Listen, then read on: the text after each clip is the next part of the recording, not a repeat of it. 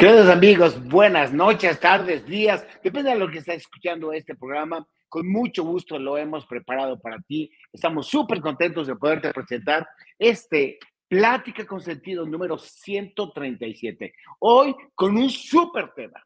¿Te acuerdas? Hemos venido trabajando un poquitito en eh, los propósitos de Año Nuevo, lo vimos en el primer programa de este año, y luego pudimos, estoy seguro que pudimos demostrar que sí se puede, es decir, lo que te hayas propuesto se puede, sean eh, propósitos de corto plazo, sean propósitos solamente para adornar el año, sean propósitos para que entregues tus talentos y encuentres el sentido de vida. Ahora, ya que traíamos ese rollo, decidimos encontrar una palabra que nos detiene.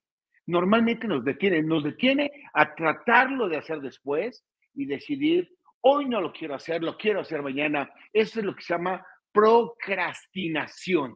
Y fíjate que encontramos que la procrastinación es un hábito, es decir, es algo muy normal en la gente que usamos permanentemente. Pero ese hábito, digo, todos los hábitos tienen efectos, aquí nosotros decimos es un hábito con bajos resultados. Pero bueno, estamos transmitiendo en vivo este lanzamiento del programa número 137 para esta semana del día 14, 15, 16, 19, 20 de enero del 2023 por YouTube, por Facebook y por Twitter. Y en forma diferida sacamos cápsulas en LinkedIn y en eh, Instagram y en dos horas de diferencia, cuando más está el podcast de audio. Bienvenidos todos, gracias. ¿Qué es Pláticas con Sentido? Que por cierto, estamos en la tercera temporada, estamos en el tercer año. Pláticas con Sentido es un podcast. Esa es, la mejor definición que hemos encontrado para fortalecer nuestro desarrollo humano personal. Es una comunidad porque tú te adhieres con nosotros a través de una comunidad de compromiso de escucharlo, de criticarlo si quieres, de proponernos temas o simplemente de, agarrar pequeños pellizcos que tiene la práctica que quizá, solo quizá te pueda servir. De desarrollo, pues, es una comunidad abierta, no tenemos prejuicios, no marcamos nada, no criticamos, no tenemos estas tendencias de ningún índole, ni religiosa, política, partidaria, social, de credo. Todos somos bienvenidos y solo porque solo buscamos fortalecer una sola cosa, que es la actitud.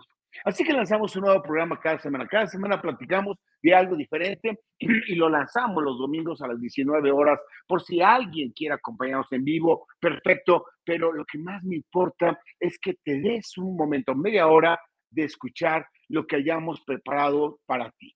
¿Quieres eh, unirte a nuestra comunidad? Mándanos un WhatsApp 5548-897665 y basta que nos pongas hola y ya formas parte de esta comunidad. ¿Quieres contarnos tu historia? Mándanos un email a pssflix.icloud.com. En fin, ¿quieres ver alguno de los otros 136 programas?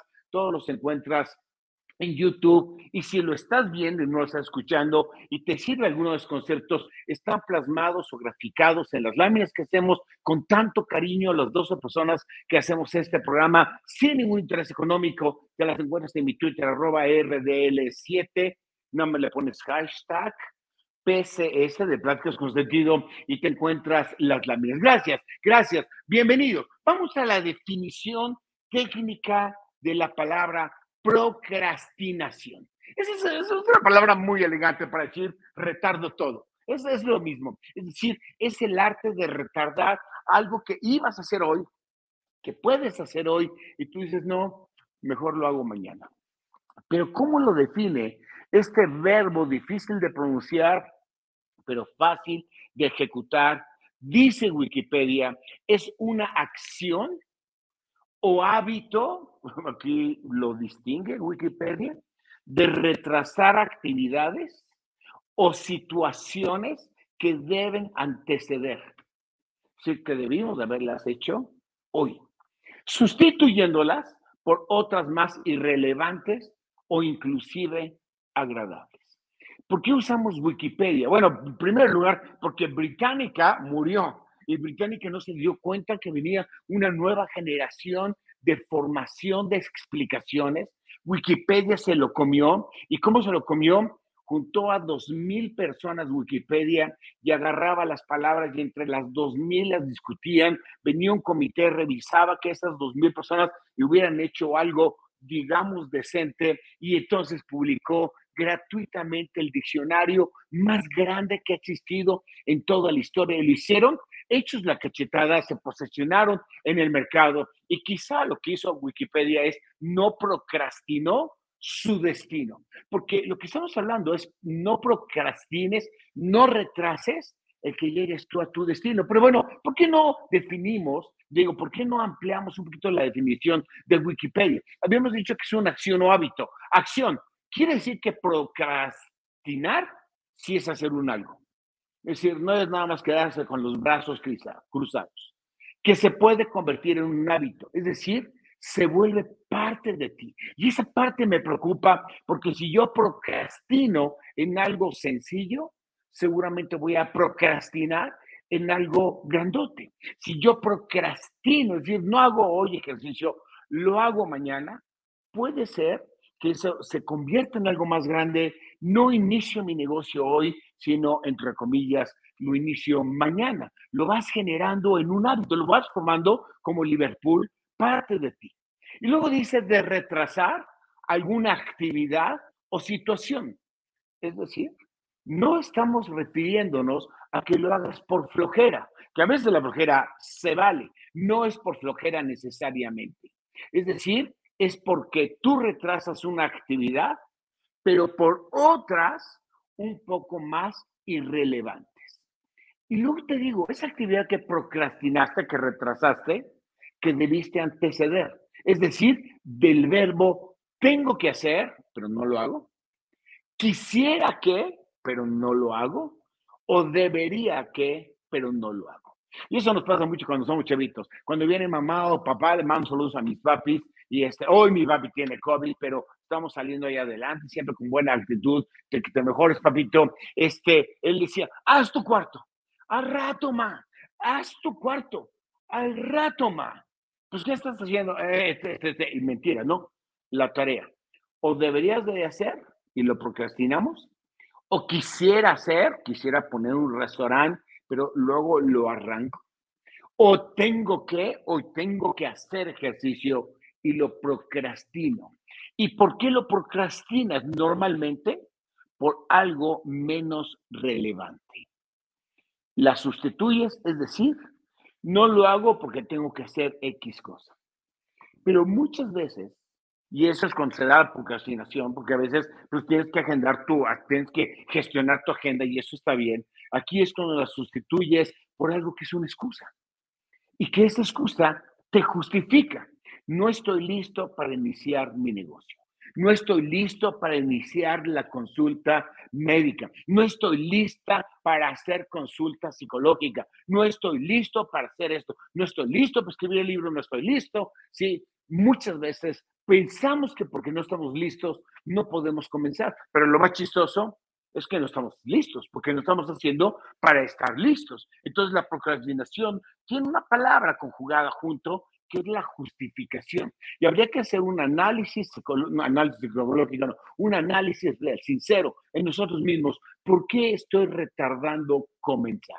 Ese sería el punto con el que vamos a terminar de por qué procrastino. Pero si es algo que no lo puedo hacer porque físicamente tengo que hacer otra cosa, ah, bueno, entonces no es procrastinar. Se llama gestionar la agenda. Porque si fuera prioritario, la cosa que tú eh, te está justificando poder comenzar en algo nuevo, es porque estás administrando tu tiempo. Y ahí no existe la expresión procrastinar. Entonces, unamos procrastinar con algún tipo de excusa cuando sí pudiste haber comenzado algo, pero estás justificándote el no comenzar. Y vamos a ver el por qué pasa esto. Pero bueno, tú y yo tenemos que partir de la base de lo que veíamos la semana pasada, en donde sí se puede. Sí se puede porque nos demostró muchas personas que sí se podía. Mi querido amigo Julio Rebolledo se pudo a pesar de que tenía él tanta adversidad. El señor Eric Shackleton, que tuvo 125 adversidades y que de todas maneras conquistó la Antártida. Carla Willox tuvo muchas razones por no subir al Everest y de todas maneras lo logró subir. Adriana Tapia, ya de, de, Guadalajara, que aún sin bracitos, sí pudo peinar a su hija y así, así, así. Partamos de la base que sí se puede, pero no de, de la base de que, ay, ya está todo ordenado y el carro encendido, voy a avanzar. No, de que sí puedes vencer tus obstáculos para alcanzar lo que quieres, lo que tienes o lo que debes hacer. Sí se puede, sí se puede mejorar. Ahí te va, sí se puede mejorar el carácter, que es nuestra fortaleza, la inteligencia emocional para poder atender lo que viene en la vida y para poder superar lo que nos haya pasado el que podamos mejorar el temperamento, el que nos dicen esa palabra que hace un clic y luego, luego respingamos porque nuestra mente piensa, dice, es que me está tratando de ofender o sí se puede mejorar los hábitos. Así que sí podemos dejar de procrastinar y sería entonces el hábito de siempre hacer lo que tengo, lo que quiero, lo que debo hacer. Sí se puede alcanzar la excelencia. A mí la excelencia, digo, no, no es que yo quiera decir que soy excelente, pero sí te puedo decir que la excelencia se alcanza cuidando los detalles. No porque la persona que lo va a recibir se lo merezca, dar un buen trabajo en tu empresa, es que no se lo merece, es que la empresa no me valora, es que no me pagan lo que me merezco. Probablemente el destinatario de tu excelencia de cuidar profundamente los detalles y prepararte cada día para ser mejor, Quizá la empresa no se merezca, pero yo por toda la base, tú y yo sí no lo merecemos. Sí nos merecemos la excelencia y podemos alcanzarla. La respuesta es sí. ¿Cómo podemos alcanzar el liderazgo? El liderazgo, como lo hemos manejado aquí en Pláticas con Sentido, que es la capacidad de tomar nuestras decisiones y de predicar con nuestro ejemplo y de influir en las personas para que se conviertan en líderes por supuesto que se puede. Es un sueño que quizá tú digas, no importa, soy líder, hay otros líderes. Yo te digo, siempre vas a poder alcanzar el liderazgo y dejar esa huella, no porque te acuerden de ti cuando partas, sino porque vale la pena el poder penetrar el corazón y la mente de otras personas. Y sí se puede siempre alcanzar el conocimiento. Yo soy las personas que dicen que la vida tiene una de las grandes gracias que es la de aprender. Todos los días aprendemos, todos los días reconocemos que somos capaces de descubrir algo nuevo. Por eso me encanta la Biblia, porque la Biblia cada vez que la leo me encuentro nuevas cosas y escucho un predicador, escucho un padre, un ministro, a un rabino y siempre encuentro cosas nuevas y bueno, te vas amando el aprender y siempre podrás alcanzar más conocimientos. Sí se puede cumplir, se puede cumplir con el propósito, los propósitos que te hayas hecho, se puede cumplir con metas que te hayas planteado, no nada más como un propósito, sino voy a echarle tantas ganas para que pueda yo eh, romper el récord de los 100 metros, o pueda yo eh, que me escojan por un nuevo puesto, o pueda yo las metas que te pongas tú en la vida, sí se puede alcanzar los sueños, sí se puede, no importa que tú creas que no puedes, siempre puedes, eso estamos partido, siempre se puede descubrir, descubrir que puedes alcanzar la confianza plena en la vida, aun cuando te hayan traicionado. Y cuando vives en confianza, vives en paz. Por eso me encanta que yo me pueda recargar en Dios, decirle, Dios, mi vida es tuya y hágase tu voluntad, porque tus pensamientos y tus caminos son mucho más altos que los míos. Y eso me hace vivir en plenitud. Sí se puede el que pueda acariciar, conocer incorporar y utilizar tus tres poderes. Ese poder que dijimos, el poder del amor, que todo lo mueve, el poder de la voluntad, que te permite sacar fuerzas del más allá, y el poder de que tomes decisiones para que tú digas, la decisión de hoy me está forjando un mejor futuro. Y también sí se puede descubrir que podemos vivir en paz. El 97% de las personas dicen que quieren ser felices. Felices lo debemos de traducir en el diccionario de Wikipedia como vivir en paz. No quiere decir vivir alegre, porque alegre, pues ves una película simpática y estás alegre, o tu hija se gradúa y estás alegre, o tu hijo te trae un, este, un diploma de básquetbol como tantas veces lo hizo Andy. No, esa es alegría, eso está bien. Pero felicidad es cuando puedes vivir en paz a pesar del todo, y te juro que sí se puede.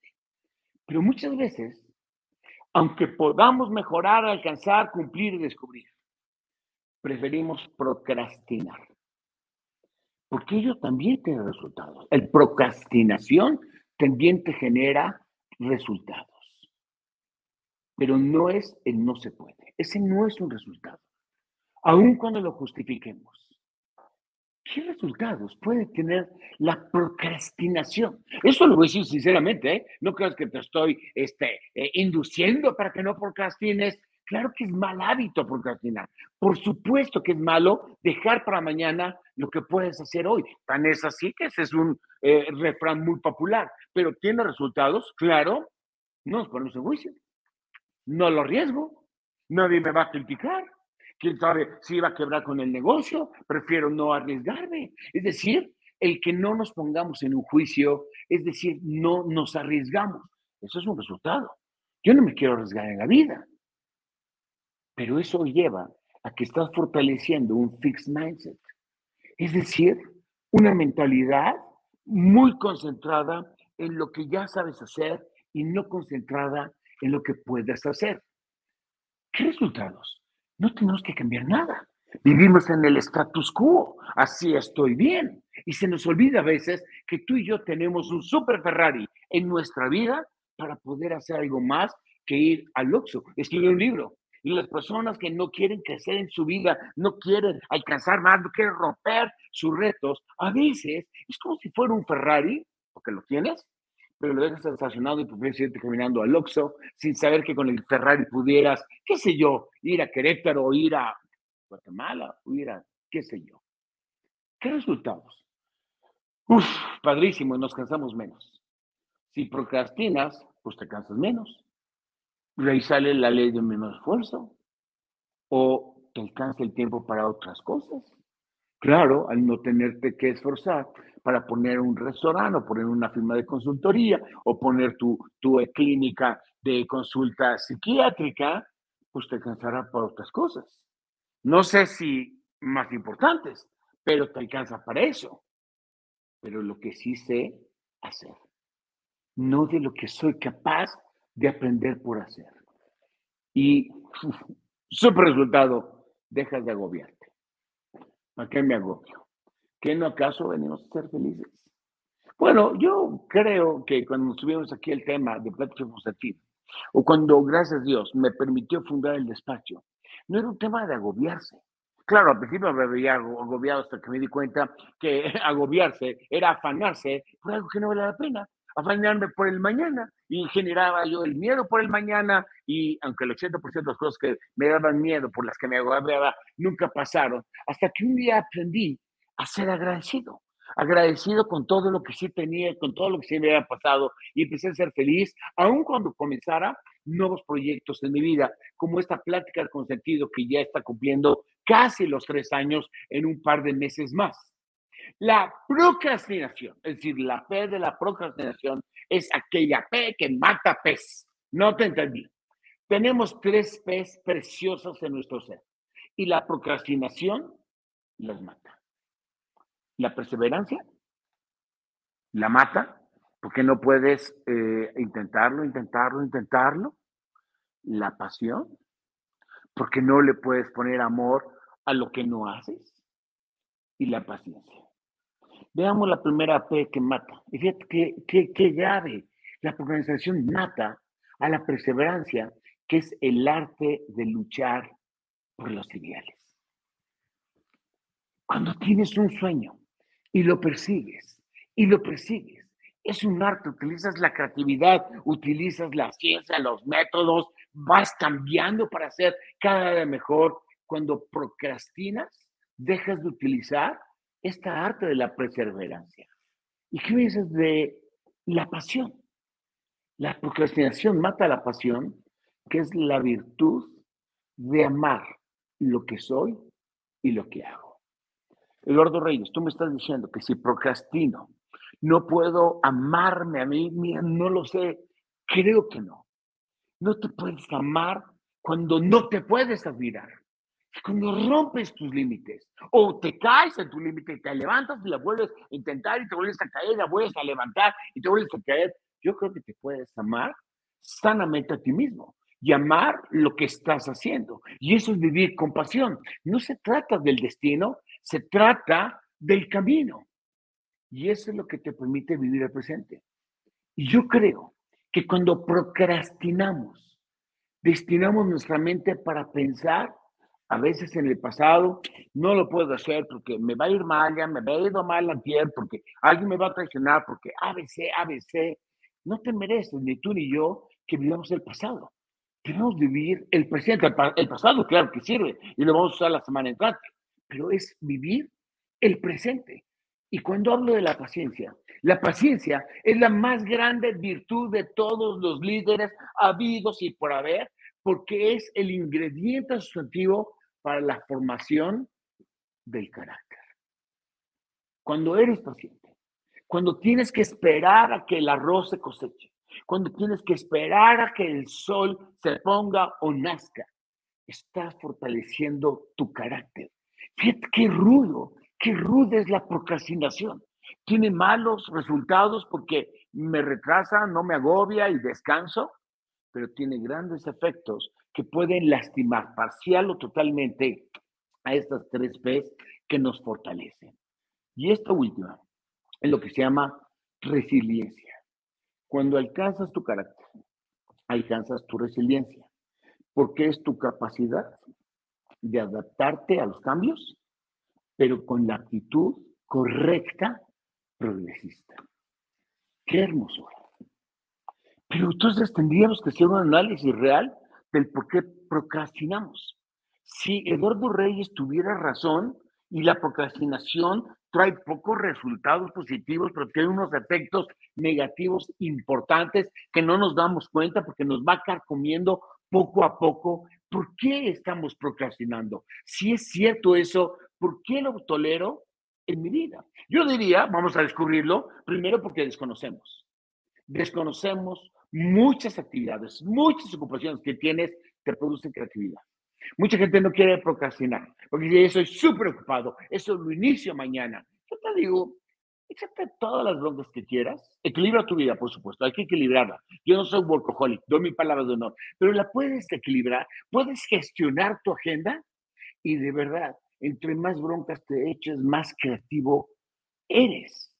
Quizá procrastinamos porque ignoramos ignoramos la gran capacidad de crear que tú y yo tenemos.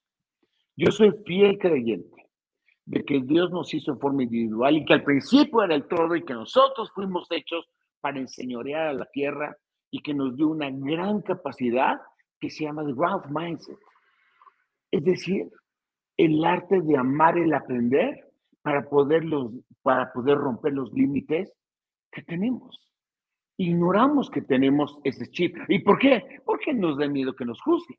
Que cuando pierdes el miedo del juicio, cuando empiezas a aprender a amar el aprender, valga la expresión, empiezas a romper unos límites increíbles y cuando menos creo yo, te sientes vivo. Quizá porque olvidamos que estamos retrasando resultados o estamos retrasando el que alcances tu destino o estamos olvidando cómo empiezo, no sé cómo empezar. A veces, cuando yo estoy tratando de diseñar las láminas de prácticas con sentido, a veces no puedo empezarla, no sé qué voy a poner primero, pero llega un momento, lo pongo en mi corazón, no procrastino, sino me preparo y cuando las dibujo las láminas, cuando dibujo el cómo quiero que salga este programa, ya aprendí o recordé cómo empezar, o quizá olvidamos. Y no te enojes conmigo, que la procrastinación científicamente está asociada al 80% de las enfermedades psicosomáticas que tenemos. El otro día habló un amigo, me hizo, ya tengo un chorro de gripa. ¿Qué hago? Levántate y arregla tu closet. Me digo, porque levántate y arregla tu closet. Y lo arregló. No es que sea curado, se le quitaron síntomas. Me dijo, Eduardo, ¿qué hiciste? Lo que pasa es que cuando no procrastinas, tu cuerpo empieza a ordenarse, empieza a organizarse. Y quizá procrastinamos porque olvidamos que procrastinar nos induce malos pensamientos. Y nadie quiere tener malos pensamientos. Cuando estás ocupado no tienes malos pensamientos. No porque así es cuando menos, porque es conveniente. O quizá así porque menosprecias el poder de tu motivación. La palabra número uno que hace que la presentación funcione es que no tenemos el motivador adecuado. Más simple lo quieres, con mucho gusto. La fórmula es simple, el miedo es superior a la motivación. La procrastinación es porque tengo más miedo de las ganas de hacerlo. ¿Qué tenemos que hacer? Invertir, que el miedo sea menor a la motivación. Y me encontré un libro que me platicaba un amigo. el libro se llama Facing the Frozen Oceans de Beer Grylls. Y libro relatan cómo una familia agarró un barquito, se embarcó en Halifax, Canadá, con rumbo a John Oaks, allá este, en Reino Unido, e iban muy campanas, los chidos, lete el libro, cuando de repente se encontraron la tormenta imperfecta. Es decir, olas de 30 metros de altura. Te podrás imaginar que tú estás a la mitad entre, entre, entre América y Europa y te encuentras todas unas olas y todas una embarcación ahí de porquería. Tú dices, ¿por qué demonios? ¿Por qué demonios me embarqué? Pues bueno, ya estoy ahí, ya ni modo, lograron llegar a Reino Unido. Cumplieron con su cometido.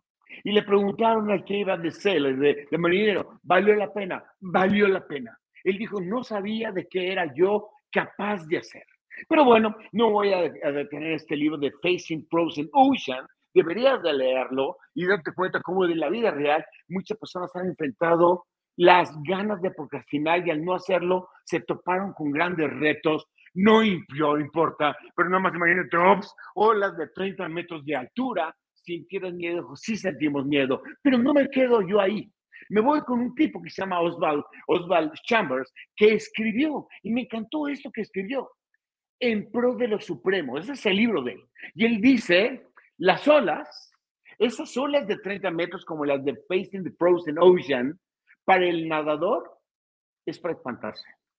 Pero fíjate lo que dice el libro. Para el nadador, unas olas de 30 metros lo espantan. Pero para el surfista, olas de 30 metros lo emocionan. Lo que es malo para uno es bueno para el otro. Viene a comprender. ¿De qué está hablando Osvaldo? Osvaldo está hablando de la forma en cómo vemos los problemas. Mientras que el nadador cree que no va a poder continuar. El surfista cree que las olas lo lleva a donde lo tienen que llevar. Y entonces entramos aquí a la diferencia, eh, a, la última lámina. ¿Cuál es la diferencia, Eduardo? La actividad, ser nadador, ser surfista de esas olas para nada. La diferencia es cómo vemos tú y yo la vida. Es decir, ¿qué es lo que te motiva? Dan Ariely se quemó, estuvo calcinado propiamente, vivió y hoy lo tienen que inyectar todos los jueves, todos los jueves, para poder superar el dolor. Y dice Ariel que esa inyección es horrible. No sé si es como la quimioterapia, no sé si es la que te genera vómitos, la que te tira el cabello. Dice, no quiero más inyecciones, pero es la única forma de poder seguir viviendo. Así que Dana Rielli encontró la forma de motivarse y dice, ¿cuándo me toca la inyección? El jueves. Así que los jueves es el jueves de película. Ese día que me van a inyectar, yo voy a estar viendo películas con mis palomitas y voy a disfrutar de la tarde. ¿Qué lo motiva? La vida, sobre el dolor y le encuentra el nudge para seguir adelante. El nudge. El nudge es la economía conductual. Es cuando te mueves tratando de utilizar todos tu energía. Richard Thaler escribe The Nudge. ¿Qué es? Le preguntaba Guayito. Guayito sabe inglés, pero bueno, Guayo, Ale, Yandy y Fer saben inglés increíblemente. Yo decía, ¿qué es Nudge? Porque me lo encontraba yo en muchos libros y me decían Nudge, jefe, no lo sé, no sé cómo traducírtelo. Pues yo ya te lo puedo traducir por lo que decía Richard. Nudge es encontrar lo que te empuje o lo que te ayuda a atajar y seguir avanzando. Es encontrar el costo-beneficio. Si yo hago esto hoy, hoy empiezo, me acerco un poquito más a mi destino. Si yo hago esto hoy, me acerco al poder utilizar lo mejor que yo no conozco de mí para el servicio de la comunidad. Si yo hago esto, fortalezco mi familia para que tengan, para pagarle la colegiatura a los hijos. Fíjate en el beneficio, no te fijes en el costo. Y no olvides tu poder que te asiste todos los días. Hay una palabra de la Biblia que me encanta. Bueno, muchas palabras, muchas cosas de la Biblia, pero esta es una historia. Cuando Jesús se encuentra a Pedro, y Pedro había estado tratando de pescar toda la noche, no pescaron ni más. Y le dice Jesús, ¿qué está haciendo? Bueno, salimos a pescar y hoy no hubo pesca. Y le dice Jesús, le dice Jesús a Pedro, echa tus redes por la derecha. Pero Señor, no hay peces. Y siempre estamos por la izquierda. Echa tus redes por la derecha. Y aventaron las redes y sacaron tal cantidad de pesos, de peces, que la barca se hundía. No tengas miedo y echa tus redes por la derecha. Yo diría en el nombre de Jesús. Y recordemos a Hugo Cuestas, esa persona que escribe el libro de qué se trata la vida y la describe diciendo, oye, hoy es el último día de mi vida, suponiendo de eso, ¿qué puedo hacer yo con los 24 horas, 48 horas, 72 horas que me queda? Y le pongo el corazón y escribe un super libro de qué se trata la vida. Lo acaba de escribir, se larga a Italia, que recorre un camino en bicicleta, me lo atropellan y está al borde, al borde de la muerte. El coche se fue y regresó. Y cuando regresó, dice, es como si hubiera escrito el libro después de haber vivido esto. Me di cuenta que el día que tenemos es hoy el único día que hoy efectivamente tiene y te manda a decir, no esperes a tener un accidente para que valores el día de hoy. Gracias. Gracias de todo corazón. Permíteme bendecirte. Que Dios te bendiga muy profundamente para que puedas abrir tu mente y corazón y entonces puedas expandir tu territorio, que es utilizarte más a ti en todo lo que sueñes, en todo lo que tengas, en todo lo que quieras y en todo lo que debes de hacer. Y te haga que la motivación supere, por mucho, sea más grande que el miedo. Amén, amén, amén. Soy Eduardo Reyes Díaz Leal. Ahí está mi correo electrónico personal, rdl7 arroba m.com o suscríbete a mi, sígueme en Twitter, arroba rdl7 y no se te olvide mandarnos un hola al WhatsApp de toda la comunidad deseosos de seguir formando o aportando ligera información sobre el desarrollo personal. Mándanos un WhatsApp al 5548897665. Ahora, tengo una pregunta a larga distancia. José Manuel Escalante e Irma Escalante, que están hasta el sur de la ciudad, nosotros estamos aquí en el poniente, me gritan, me dicen, y la próxima plática llegó ya no la puedo procrastinar más. La plática se llama Tú y yo somos lo que pensamos.